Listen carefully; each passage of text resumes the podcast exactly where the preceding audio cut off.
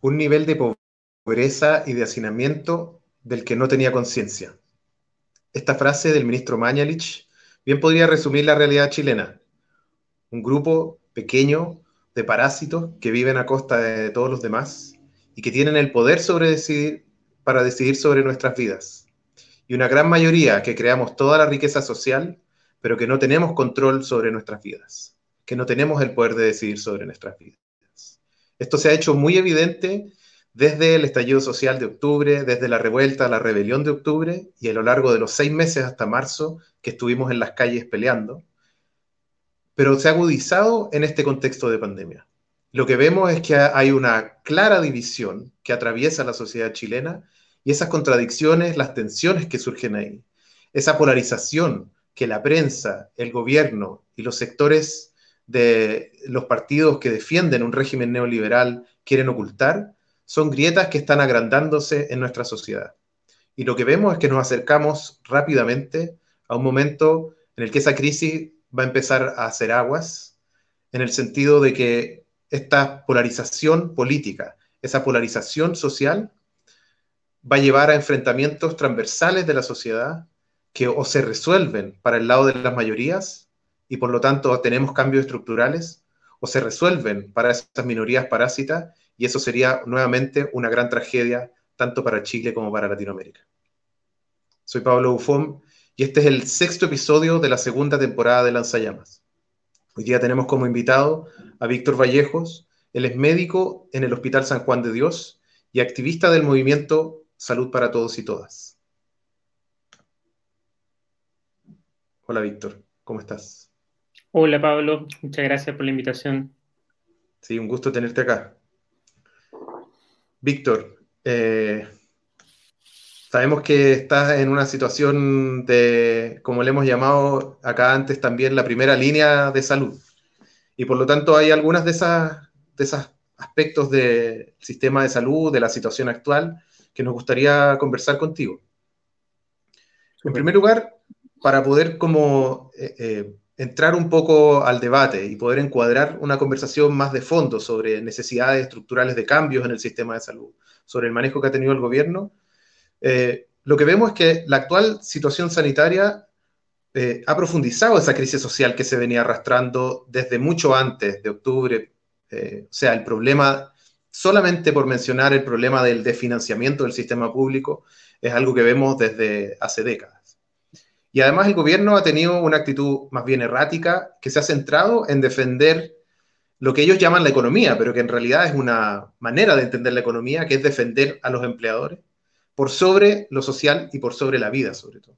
¿Cuál es tu opinión respecto al manejo que ha tenido el gobierno y particularmente el Ministerio de Salud en esta pandemia? Em, bueno, primero esa preocupación del gobierno por proteger los intereses de la economía, que en el marco del neoliberalismo en Chile eso se traduce en la protección de los intereses de los grandes grupos económicos por sobre el cuidado de la salud de la población, eh, ha sido bastante evidente en el manejo de la pandemia. Y eh, el momento en que esto quedó más claro, me parece que fue eh, a mediados de abril, cuando todavía estábamos eh, en un momento inicial en el desarrollo de la pandemia, eh, donde el gobierno llama de manera absolutamente irresponsable a un pronto retorno a las actividades eh, laborales, educacionales, presenciales, a la apertura de grandes centros comerciales, basándose en un discurso exitista respecto al manejo de la crisis, Em, en el que claramente quedaba en evidencia que estaba más preocupado por, entre comillas, la reactivación de la economía que por generar las condiciones necesarias em, que evitaran una expansión mucho más rápida de la enfermedad.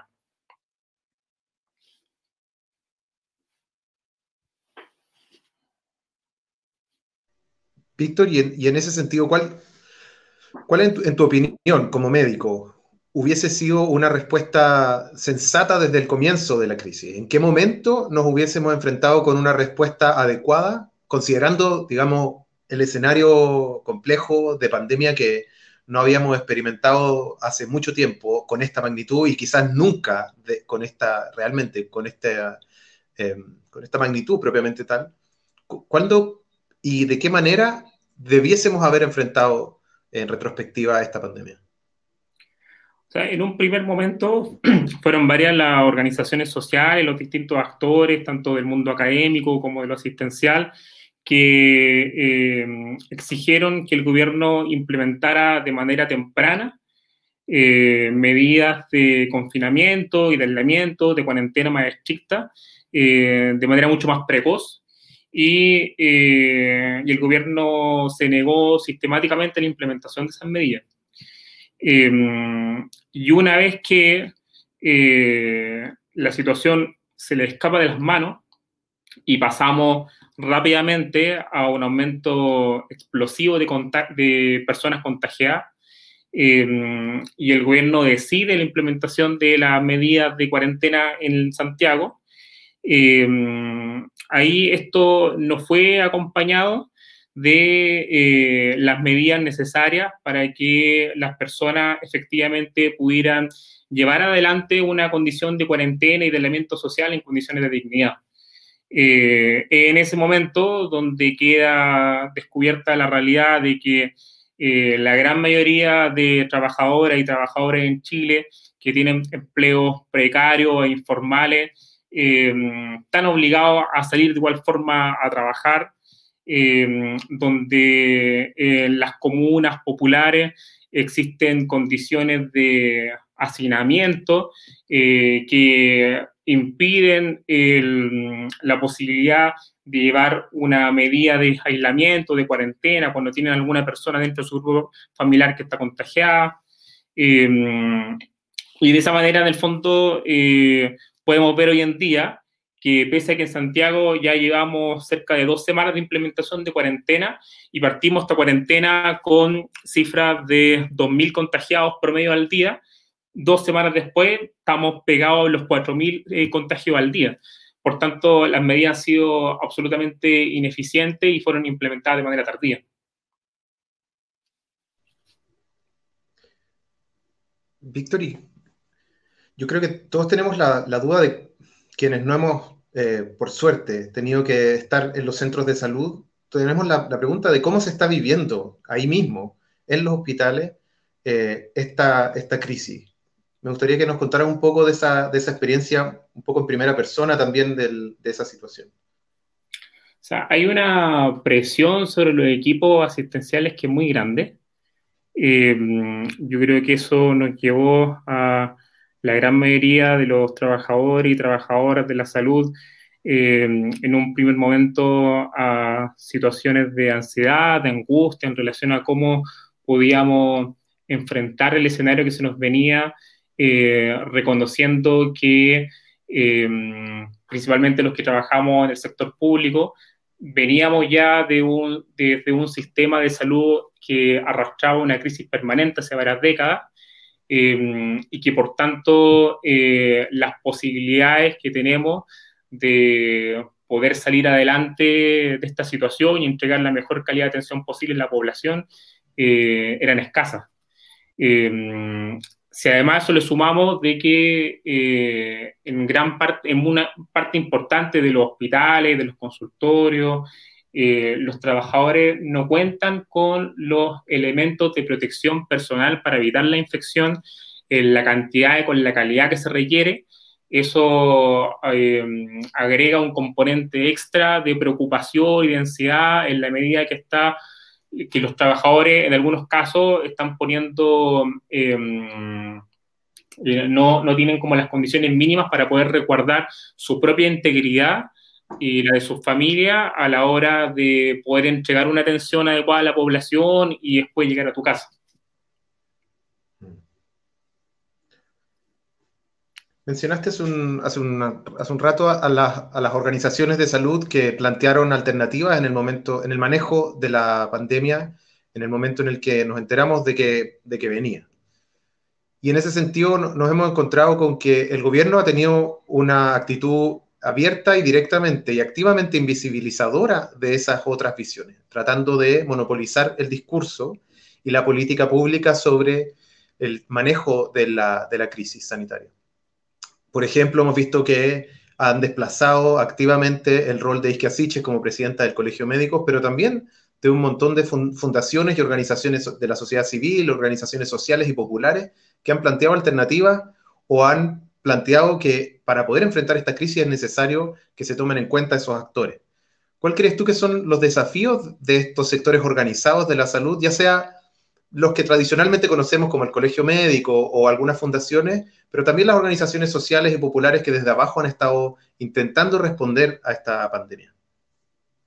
Claro, el, manejo de la crisis de parte del gobierno también eh, deja entrever una lógica autoritaria eh, y escasamente democrática a la hora de poder resolver los conflictos. Eh, desde un primer momento,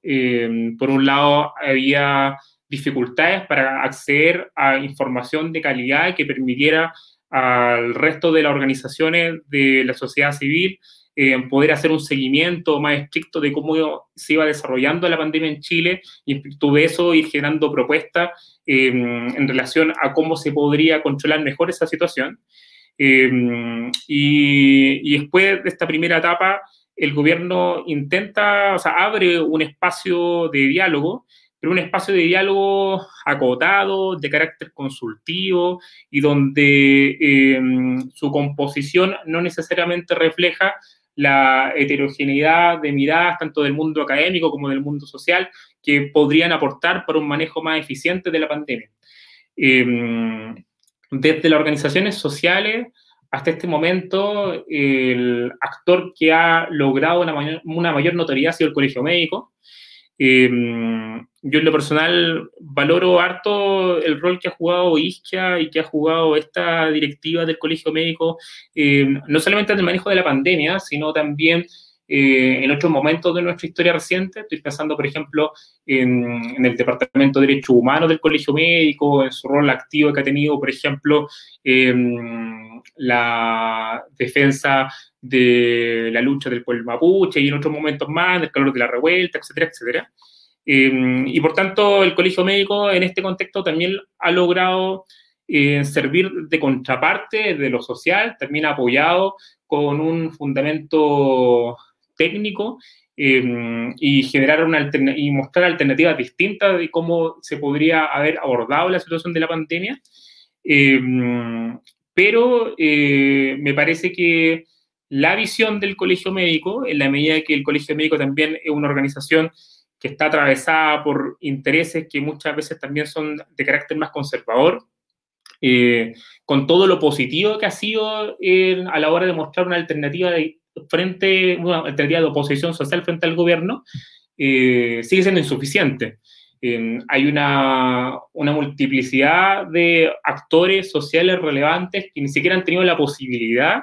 de marcar un contrapunto el interior de la mesa social del COVID. Estoy pensando, por ejemplo, en la Confusam, en la FEDEPRUS, en la Secretaría de Salud de la CUT.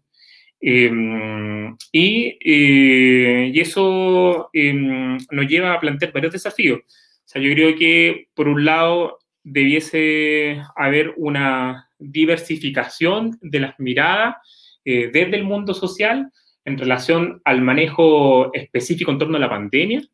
eh, pero también se abre la oportunidad de, eh, en base a el diagnóstico, a la caracterización que vamos haciendo de cómo el sistema de salud en su conjunto se va moviendo a la hora de responder a esta situación específica de la pandemia, eh, ir pensando cuáles deben ser las transformaciones estructurales que requiere la salud en Chile más allá de la pandemia, una vez que la pandemia pase. Em, creo que ahí eh, se abre otro escenario en el que el conjunto de los actores sociales que estamos organizados desde el mundo de la salud eh, tenemos harto que decir al respecto. En ese sentido, Víctor, ¿cuáles son algunas de las propuestas que desde esos actores de movimientos sociales, organizaciones populares en salud, han surgido en este contexto de pandemia, pero sabemos que también hay, propuestas que se vienen trabajando desde hace mucho tiempo, porque la, naturaleza, el carácter de esta crisis que se agudiza en este contexto eh, es de hace mucho tiempo antes. Sí, yo creo que ahí tal vez podríamos tratar de dividir esas propuestas como en, como en un plan de emergencia, como en el manejo agudo de la pandemia, y, pensar cuáles de esas eh, podrían abrir horizontes de transformación de carácter más estructural en el mediano plazo. Em, en relación al manejo mismo de la pandemia, em, está por un lado el rol que debiese jugar la atención primaria. Eh, pese a que en Chile hace ya varios años se ha instalado conceptualmente la idea de un modelo de salud que va más allá de lo biomédico y que es capaz de incorporar otros factores a la hora de entender el proceso salud-enfermedad, eh, sigue siendo un modelo que eh, en su ejercicio cotidiano es fuertemente hospitalocéntrico, que da poco espacio eh, para que la atención primaria juegue un rol protagónico Em, y eso eh, tiene una implicancia directa, por ejemplo, en el manejo de la pandemia. Em, lo que hablábamos recién de que pese a que llevamos dos semanas de cuarentena, eh, esta cuarentena ha sido eh, inefectiva para poder controlar el número de contagios. Tú podrías perfectamente tener una atención primaria fuerte que estuviese haciendo pesquisa activa y control de casos en el territorio Em, conociendo cuáles son las especificidades propias de las poblaciones que atiende, eh, traduciendo la necesidad de prevenir em, el mayor contagio y la exposición de acuerdo a las condiciones específicas de ese espacio, em, y con un manejo de información y de recursos que les permitiera, por ejemplo, jugar un rol más activo dentro de ese proceso. Eso hoy en día no lo tenemos. Eh, la gran mayoría de las políticas se toman a nivel central. Existe escasa comunicación entre el nivel central y el nivel eh, primario. Sucede, por ejemplo, que cuando un paciente se toma una PCR en un consultorio, el tiempo de espera entre que se toma el examen y le dan el resultado es excesivo, pueden pasar 5 días, 7 días, 10 días, eh, muchas veces en la atención primaria no, finalmente hay casos que le pierden seguimiento porque los casos son asumidos a nivel, el seguimiento es asumido por la CEREP a nivel central y por tanto no pueden hacer todo ese trabajo de, eh, de pesquisa, seguimiento directamente en el territorio.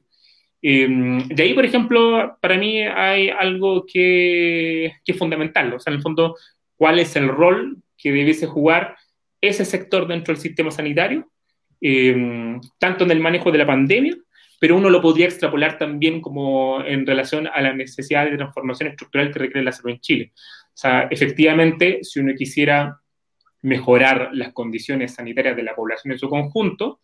eh, tú necesitas una atención primaria fuerte que pueda jugar un rol protagónico dentro de ese proceso de cuidado. Eh, eso por un lado. Creo que otro elemento como de, que es particularmente importante eh, tiene que ver con la lógica como fragmentada eh, del sistema de salud su conjunto y eh, el hecho de que exista un sistema de salud público de atención y un sistema privado. si uno lo lleva esto al manejo de la pandemia en lo específico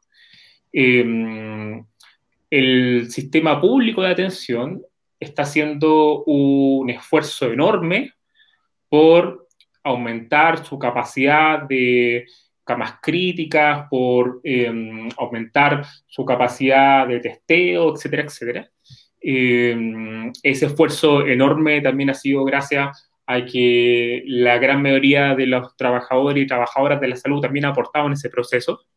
Eh, y hemos visto que, por ejemplo, en hospitales de la región metropolitana, en la última semana, eh, hospitales como el Hospital San José, el Hospital San Juan de Dios, el Hospital Salvador, en algunos casos han doblado o han triplicado su capacidad de camas en unidades de paciente crítico, frente a clínicas privadas como la clínica Las Condes, que hace una semana atrás teniendo mucho más recursos de los que disponen habitualmente el sistema público. Por ejemplo, la clínica Las Condes había aumentado en ocho camas su capacidad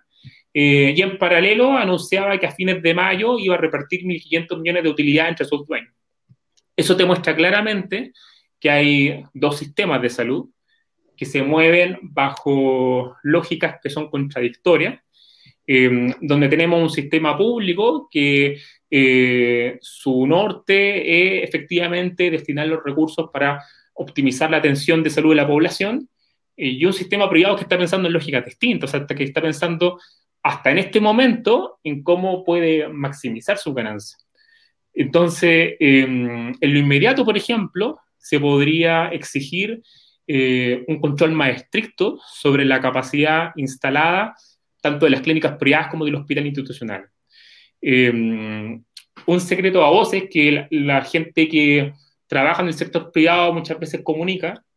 es que, por ejemplo, en las clínicas, a la hora de eh, destinar pacientes a las unidades eh, UCI, a las unidades como de cuidado intensivo. Eh, muchas veces cuidan esas camas o hospitalizan pacientes que no tienen las mismas condiciones de gravedad que las que tiene cuando uno hospitaliza a ese paciente en una UCI en un hospital público. bajo la misma lógica, en la lógica de, o ya sea cobrarle a la persona por el hecho de estar hospitalizada en esa unidad cuando eventualmente no lo requiere, o en este caso de pandemia, Em, poder cuidar esas camas, pensando que si es que se la ocupan pacientes que son FONASA, si bien el Estado igual les va a transferir recursos por esa cama, probablemente, o sea, no probablemente, sino que lo que va a recibir finalmente va a ser menos que si esa cama se la pagara directamente el ISAP. Entonces, em, en lo inmediato, por ejemplo, creo que eh, el seguimiento estricto de esa capacidad es algo que es indispensable pero si lo miramos hacia el mediano o largo plazo, eh, a partir de ese ejemplo, pero a partir de muchos más, pienso, por ejemplo, eh, en que en esta misma situación de pandemia, la clínica de la Universidad Católica desvincula, o sea, no desvincula a trabajadores, pero se acoge a la ley de protección del empleo y manda a trabajadores para la casa y les deja pagar su sueldo, cuando estamos críticos en recursos humanos, en salud, ya sea administrativo, de lo que sea, pero en el fondo es una situación crítica. Eh, pienso, más allá de la pandemia, en el uso irracional de los recursos que se hace muchas veces en el sector privado, donde hay en algunos casos sobreutilización de exámenes diagnósticos, de alternativas terapéuticas, eh, pensando no en el bienestar de esa persona, sino pensando en maximizar sus utilidades. Si tomamos todo ese conjunto de elementos, eh, es evidente que lo más racional sería la construcción de un único sistema de salud donde todos los recursos se destinaran exclusivamente en la satisfacción de las necesidades de atención de la población y eh, no hubiese un desvío de recursos hacia eh, los bolsillos de los dueños de la salud privada. Em, por tanto, creo que, esta es una oportunidad en el fondo también como para ir pensando eh, en que finalmente un, un, único sistema de salud donde toda la población se atienda eh, más allá de, las necesidades de hotelería que podría tener cierto sector de la élite, eh, efectivamente sería un beneficio para la población en su conjunto eh, y permitiría no solamente un manejo más racional de una situación catastrófica como la actual, sino que también permitiría un uso racional de los recursos en, en todo el resto de los escenarios. Entonces creo que ahí hay un punto y para poder avanzar hacia ese sistema único de salud, hay ciertas discusiones que dentro del mundo de los actores organizados en salud se venían dando ya hace, hace un tiempo. Em, y dentro de esas discusiones está el rol que actualmente juegan las ISAPRES. Em, y algo que sería perfectamente ganable en el corto plazo es que las ISAPRES dejen de existir y que todos esos recursos que eh, que en el fondo son parte de la seguridad social, podrían pasar a un fondo común que se distribuya para fortalecer la red pública em, de la mano con algunos mecanismos que impidan, por ejemplo, que esos recursos extra que provengan de la ISAPRE eh, se traspasen a prestadores privados. Entonces, ese podría ser, por ejemplo, una, una reivindicación de corto plazo em, que perfectamente se podría ganar, implementar eh, durante este año, por ejemplo. Y, quería, y, que sería una medida adecuada si es que se enmarca dentro de esta lógica de construcción de un único sistema de salud donde finalmente en algún momento tengamos de manera hegemónica o exclusiva solamente prestadores públicos. Claro, es análogo al problema del sistema de pensiones, ¿no es cierto? De la, existencia de una lógica basada en la ganancia para supuestamente pagar pensiones, pero que en realidad tiene que ver con las utilidades de las administradoras de fondos de pensión y una lógica estrictamente individual. Que además aparece en el sistema de salud como eh, esto que tú mencionas como la, fragmentación del sistema, se basa también sobre la lógica de, el, digamos, el, el, usuario de salud como un, como un cliente, ¿cierto? Y no como un usuario de salud, no como una persona que necesita eh, resolver un problema de salud o mantenerse en, buen estado. Y, en ese sentido, quería quizás volver a un punto anterior, ¿no es cierto? Porque esta lógica de la ganancia que organiza el sistema de salud en Chile y otros aspectos también, ¿no es cierto? Eh, parte del proyecto eh, de la dictadura y de la transición, tiene un impacto en esta individualización de la experiencia, esta fragmentación del usuario de salud, del trabajador y la trabajadora en términos, eh, en términos digamos, de sus, eh, pensiones, de la previsión, tiene un impacto en la manera en la que hemos enfrentado la pandemia también. El gobierno ha planteado una crítica, ha tratado de traspasarle no solo el costo a trabajadores y trabajadoras, sino que además ha planteado que la culpa del aumento de los contagios lo tienen las personas irresponsables. Hoy día, esta semana, digamos, ha, enfocado aún más eso a, la juventud, que parece ser la que empieza a contagiarse más que, otros sectores de la población comparativamente con otros países. ¿Cuál,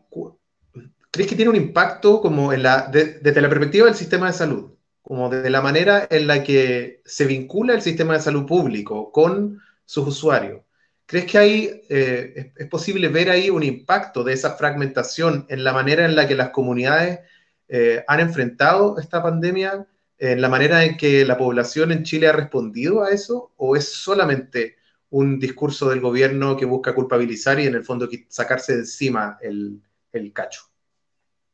O yo creo que evidentemente tiene un impacto y,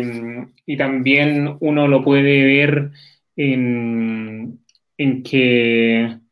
hay un sector dentro de la población eh, que tiene, que puede tener una cantidad de ingresos que es un poco superior a la media eh, y que eh, tiende a, bajo una lógica aspiracional, a intentar eh, abandonar como los principios de la solidaridad y de la seguridad social eh, y de ir buscando eh, los caminos para resolver su necesidad específica en salud en los marcos del sector privado. porque en el fondo hay un estatus asociado, etcétera. Ahora, em, me parece que, en todo caso lo que está planteando el gobierno es básicamente un discurso que, eh, dado que la situación se le está yendo de las manos, eh, necesita eh, responsabilizar a la población en vez de asumir efectivamente una autocrítica en relación a cómo ha sido el manejo hasta ahora de la pandemia. Em, y eso fue bien claro esta última semana. Em, por ejemplo, hubo un cierto atisbo de autocrítica en la vocería del gobierno, pero rápidamente le quitaron el piso desde el Ministerio de Salud y desde Piñera. y más allá como esta última declaración de Mañalich que hablaba de que los modelos predictivos que, en los que inicialmente se había confiado se habían caído como castillos de naipe, eh, en ningún momento hemos visto una autocrítica de, por ejemplo, el erróneo mensaje que se entregó a la población de este retorno seguro, de la vuelta a la normalidad, eh, en un momento en que em, la pandemia todavía estaba en una fase de de su instalación en el país. Víctor, antes de volver, creo que, creo que sigamos profundizando en el tema del, sistema único de salud, de los cambios estructurales en el sistema. Pero para cerrar un poco el tema del manejo de la pandemia, quería preguntarte sobre una,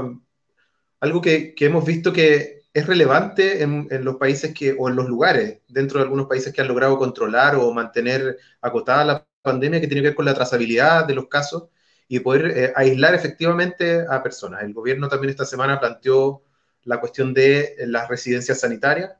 y ahora está eh, eh, como que de un momento a otro planteando que es más, eh, sería mejor que las personas pudiéramos aislarla en otros lugares, ¿cierto? incluso algunos médicos que han planteado que con casos menores igual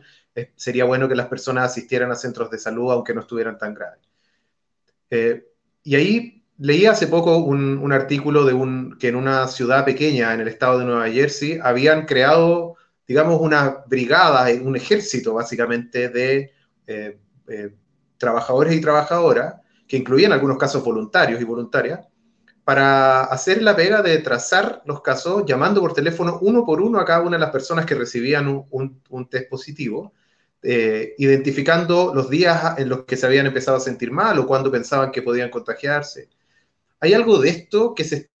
esté implementando? Eh, ¿Cuál es la, lógica que ha tenido el ministerio con respecto a la trazabilidad de los casos y la posibilidad de contener en ese sentido el avance de los contagios? Claro, es un poco lo que hablábamos hace un rato, ¿cierto? O sea, em, han intentado hacer esa trazabilidad y contención principalmente desde el nivel centralizado y asignándole en algunos casos esa responsabilidad a la Ceremi de Salud eh, cuando éstas no cuentan con los recursos ni con el personal suficiente para poder cumplir esa tarea. Eh, efectivamente, si es que esa tarea se pudiera descentralizar y otorgarle a los equipos de salud con enfoque territorial em, la herramienta, los recursos para que hagan una pesquisa activa en, eso, en, su territorio eh, y puedan identificar los casos y favorecer las medidas de aislamiento, eh, creo que evidentemente tendría un impacto positivo a la hora de, poder contener la curva exponencial de contagio. Eh, algo de eso también, por ejemplo, se ha estado haciendo en Cuba, en donde han sido también estudiantes, personal de salud, el que basándose en la misma estructura de su modelo, que tiene un fuerte componente de la atención primaria eh, y con equipos de salud que están involucrados eh, directamente en los barrios. Eh, han desarrollado una estrategia de pesquisa y de búsqueda activa de casos en esos espacios. y si que eso fuese acompañado de, de la pesquisa, del control y de la posibilidad de ofrecerle a las personas Em, residencias sanitarias donde puedan llevar adelante una cuarentena efectiva sin exponer a otros miembros de su barrio de su grupo familiar inmediato, eh, podría tener evidentemente un, impacto positivo em, y, eventualmente podría cambiar, como quebrar la curva que hemos visto estas últimas semanas en cuanto al aumento de casos. Víctor, me gustaría que retomáramos el tema del, lo que planteabas sobre el sistema único de salud. Eso implicaría, o quizás la pregunta es más, mucho más concreta, es como, ¿qué hacer con el sistema privado en ese sentido? ¿Qué hacer con las clínicas? ¿Qué hacer con los centros médicos? ¿Con estos eh,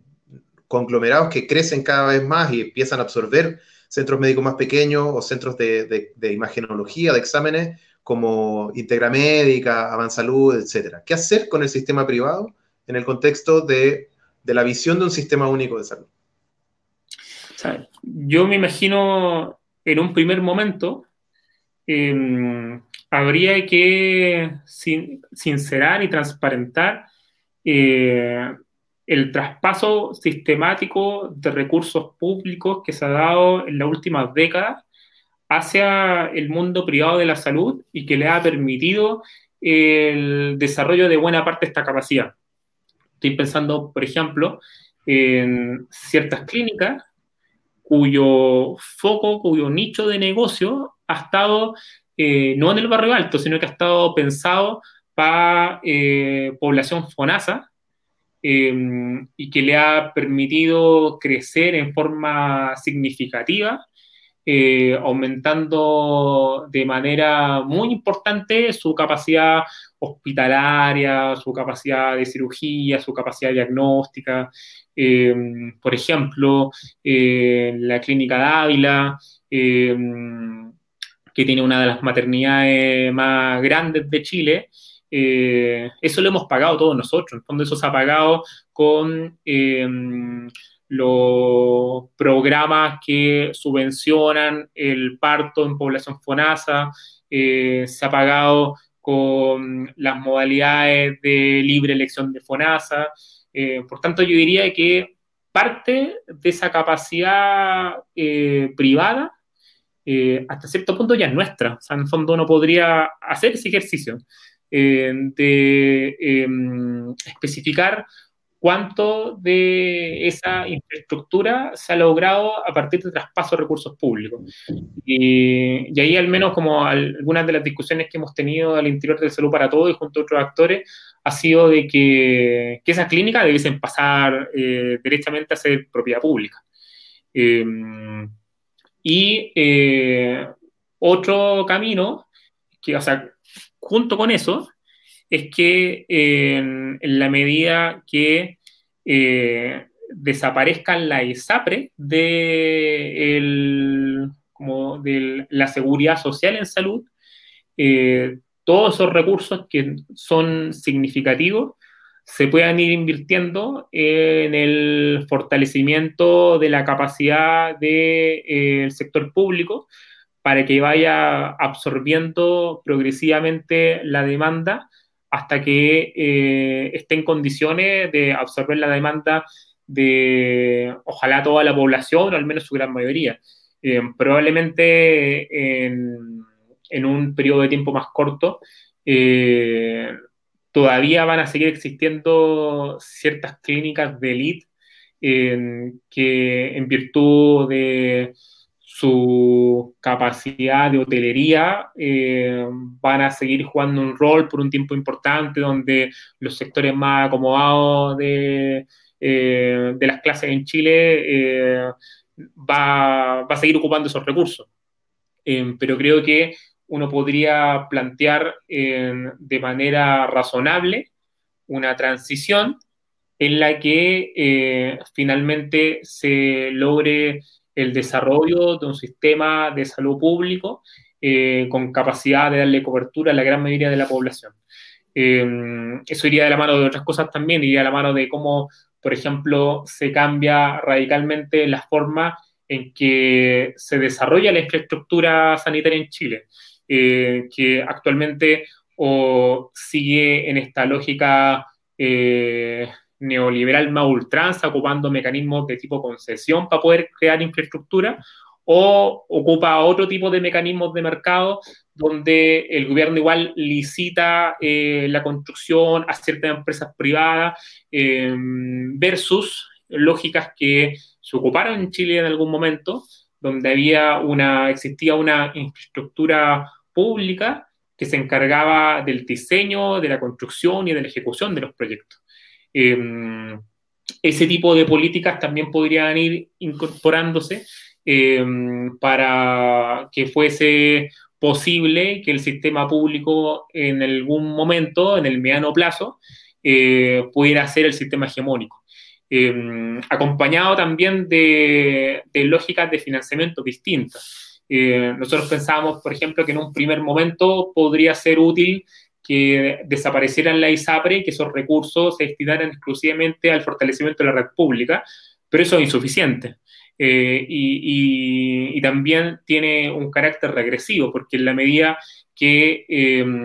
a todos los trabajadores se les descuenta el mismo porcentaje eh, que destinan de su sueldo a salud, evidentemente aquellos sectores que menos plata ganan proporcionalmente van a aportar más a ese sistema. Y eh, si uno quisiera em, fortalecer en lo financiero el sistema público bajo una lógica distinta, también tendría que considerar que ese tipo de financiamiento debe ir jugando progresivamente un rol eh, menor e ir privilegiando mecanismos de financiamiento de carácter progresivo a través de reformas eh, impositivas estructurales que permitieran eh, que sean los sectores más acomodados de la población los que finalmente vayan financiando eh, el desarrollo de la infraestructura pública, etc. Claro, ahí cuando entramos en el detalle del financiamiento, el control la gestión nos empezamos a encontrar con algunas de las, de las trabas estructurales que tienen los cambios en Chile, porque eso se replica en el sistema educativo, se replica en el sistema de pensiones, etc. Y quería conectarlo también con, un punto, con el punto que estábamos comentando antes, porque uno de los problemas que tú mencionabas es que el, el, el manejo de la pandemia se ha dado a partir de un control centralizado desde el Ministerio de Salud y desde ahí han salido las decisiones y los planes y los modelos con los cuales enfrentar esto. Y evidentemente esos modelos no han sido eficientes y, pareciera que son, eran eh, castillos de naipes, como dijo el ministro Mañalich. Eh, lo sorprendente es que se hayan demorado tanto tiempo en darse cuenta. Entonces, con respecto a un sistema único de salud, un sistema público, eso implicaría, eh, para no repetir esos mismos errores, no solo en un contexto de crisis, sino en un contexto más de normalidad, digamos, implicaría una manera de gestionar la toma de decisiones, los procesos de planificación mucho más vinculados a los espacios intermedios o locales, digamos. Y eso implicaría una mayor participación de las comunidades eh, más o menos organizadas en el sistema de salud, algo que todavía sigue siendo muy deficiente y una, y una tarea pendiente de muchas organizaciones populares. ¿Cómo, ¿Cómo lees tú esa, digamos, esa tensión? Entre la creación de un sistema único de salud que requiere un fortalecimiento de lo público a nivel nacional, con una democratización del sistema que requiere una amplitud de la base comunitaria y de la participación democrática en la gestión de ese sistema. Claro. Em, ahí es importante diferenciar que cuando hablamos de sistema único, sistema nacional, eh, u otros nombres que, que se le ha dado desde otras organizaciones, eh, el punto central es que la hegemonía en el financiamiento, en la, entrega de las prestaciones, eh, está en el sector público y que eh, como sistema único no existan los actores privados a la hora de entregar prestaciones de salud. pero evidentemente eso no quiere decir que cuando hablamos de sistema único no estamos imaginando un monstruo burocrático centralizado eh, que va a tomar todas las decisiones sin reconocer las especificidades de las regiones, de los territorios, de las distintas comunidades. Eh, efectivamente, eh, para que esto tenga sentido, tiene que ir acompañado de una democratización profunda que le entregue la posibilidad tanto a las trabajadoras y trabajadores organizados como a las comunidades desde cada, desde cada uno de los territorios para que puedan tener un rol protagónico tanto en la identificación de los principales problemas que consideran relevantes resolver desde la estructura sanitaria, como a la hora de eh, poder planificar y ejecutar las soluciones que puedan eh, permitir la superación de esos problemas sanitarios. Eh,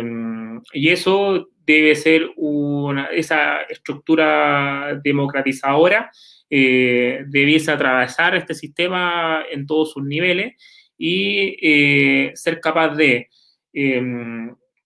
tener orientaciones eh, generales que sean compartidas para el sistema en su conjunto, pero en paralelo entregar recursos, herramientas y capacidad de decisión para que esas orientaciones generales se puedan implementar de acuerdo a las necesidades específicas de cada uno de los territorios.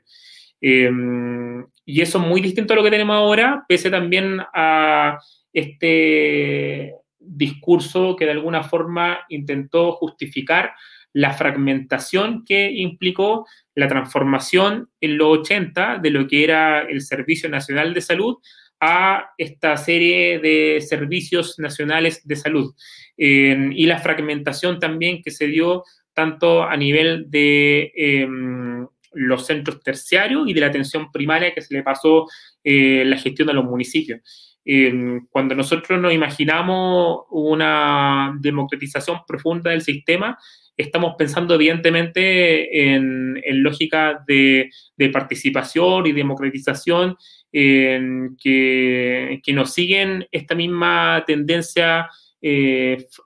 a la fragmentación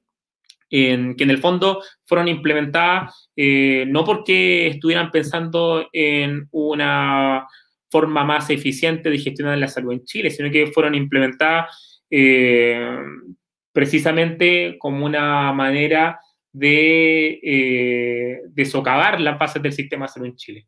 Em, así que eh, ahí eh, hay, que darle, o sea, en el fondo el conjunto de los actores debiesen ir pensando cómo poder em, implementar esa, lógica democratizadora y que permita también entender otras formas de ejercer la salud. O sea, ahí eh, muchas veces las organizaciones como las nuestras, como el MCPT, eh, pese a que tratamos de tener una mirada más integral de los procesos de salud-enfermedad, eh, muchas veces por nuestra propia formación profesional tendemos como a concentrarnos exclusivamente en la lógica biomédica occidental tradicional pero cuando pensamos en un sistema único y pensamos en la democratización profunda en la que, eh, bajo la cual ésta se debiese implementar, también estamos pensando en que eso debiese permitir la posibilidad de que en su interior convivan eh, otras formas de entender el proceso de la enfermedad, otras formas de entender la medicina, eh, que sean coherentes con las cosmovisiones de pueblo originario, etcétera, etcétera. Víctor, no, nos queda mucho tiempo, eh, en, general, digamos, en la crisis mundial, eh, pero estamos llegando casi al final del programa, que se ha pasado súper rápido y ha estado muy buena la entrevista. Pero quería cerrar con un tema que creo que, no es menor, considerando estas trabas estructurales que identificabas en la posibilidad de un cambio en el sistema de salud, en términos de financiamiento, de gestión, del modo en que se, se planifican, se construyen y ejecutan los proyectos en el sistema público, etcétera, que tiene que ver con el cambio de constitución, que, es un proceso que nos, que nos digamos, sacaron como de, debajo del sombrero en, el gobierno para poder tratar de enfrentarse a la crisis que se eh, abrió y se profundizó desde octubre, pero que quedó truncado o, trataron de que quedara truncado eh, o al menos desviaron la atención con la pandemia. Eh, ¿Cómo ha impactado esa discusión en las organizaciones de salud, en el Movimiento Salud para Todos y Todas, en otras organizaciones de salud con las que tú tienes contacto? ¿Y cuáles son las visiones que se están planteando ahí sobre los, cuáles serían los ejes centrales de un cambio en la Constitución para asegurar el derecho a la salud? Bueno, al calor de la revuelta de octubre, eh, como todos los actores que nos organizamos desde el mundo de la salud, eh, participamos activamente de los procesos que se desencadenaron dentro de la revuelta. Dentro de eso, yo creo que hay dos elementos a destacar, que uno es em, toda la organización en salud que se dio em, como para, en, relación a, el resguardo de derechos humanos de las personas que se manifestaban, eh, como también la atención directa de los manifestantes. Eh, y, el otro área importante en el que la gran mayoría de las organizaciones se desenvolvió eh, fue precisamente eh, en esta posibilidad que abre la revuelta de transformación a la constitución de heredada de la dictadura. dentro de eso hay un elemento que es central, que es que actualmente la constitución lo que asegura es la posibilidad de elegir entre sistemas de salud. Eh, te asegura, entre comillas, la posibilidad de que eh, una persona, si así lo desea, eh, entrega su dinero de la seguridad social hacia el sistema privado y se atiende bajo esa lógica. esa, esa posibilidad de elegir, por supuesto que es falsa, porque la gran mayoría de la población en Chile no tiene esa posibilidad de elegir y su única alternativa es em, atenderse dentro de un sistema público que ha estado en crisis permanente. Em, la posibilidad de eh, considerar a la salud como un derecho social em, que esté asegurado para la población en su conjunto, ha sido uno de los elementos centrales que ha em, que, se ha abordado en el conjunto de las organizaciones eh, desde el mundo de la salud de cara al proceso constituyente. Em, lo que no está tan claro es que eh, en la medida que, si bien la revuelta de octubre fue la que abrió la posibilidad de plantear un cambio en la constitución, en la medida que eh, el, el, gobierno junto con otros sectores trataron de conducir ese cambio dentro de una vía institucional en que disminuyera las posibilidades de que las transformaciones que de ahí se desprendan sean efectivamente significativas, eh, no existe claridad aún desde el conjunto de organizaciones sobre cómo poder participar de ese proceso que quedó eh, detenido momentáneamente por la pandemia. Eh, y creo que ahí hay un campo interesante en el que el conjunto de los actores sociales organizados debiésemos tratar de perfilar una salida compartida eh, en que veamos em, si se intenta algún grado de eh, participación dentro del proceso institucional eh, o si se intenta empujar procesos paralelos que de alguna forma puedan tensionar ese proceso institucional para que efectivamente, no solamente en materia de salud, sino que entendiendo también que la salud va relacionada con la configuración general de la sociedad, eh, se puedan disputar transformaciones que sean lo más profundas y estructurales posible eh, dentro de este espacio que se abrió con la revuelta. Eh, creo que ahí en el fondo hay una, como un espacio de discusión pendiente y que sería importante que las organizaciones pudiéramos desarrollar desde ya también. O sea, acá volviendo como a un punto anterior, eh, me parece que en el fondo no podemos esperar a que la pandemia pase para que eh, no solamente los actores en salud, sino los actores sociales en general, eh, pensemos cuáles va a ser los siguientes pasos una vez que podamos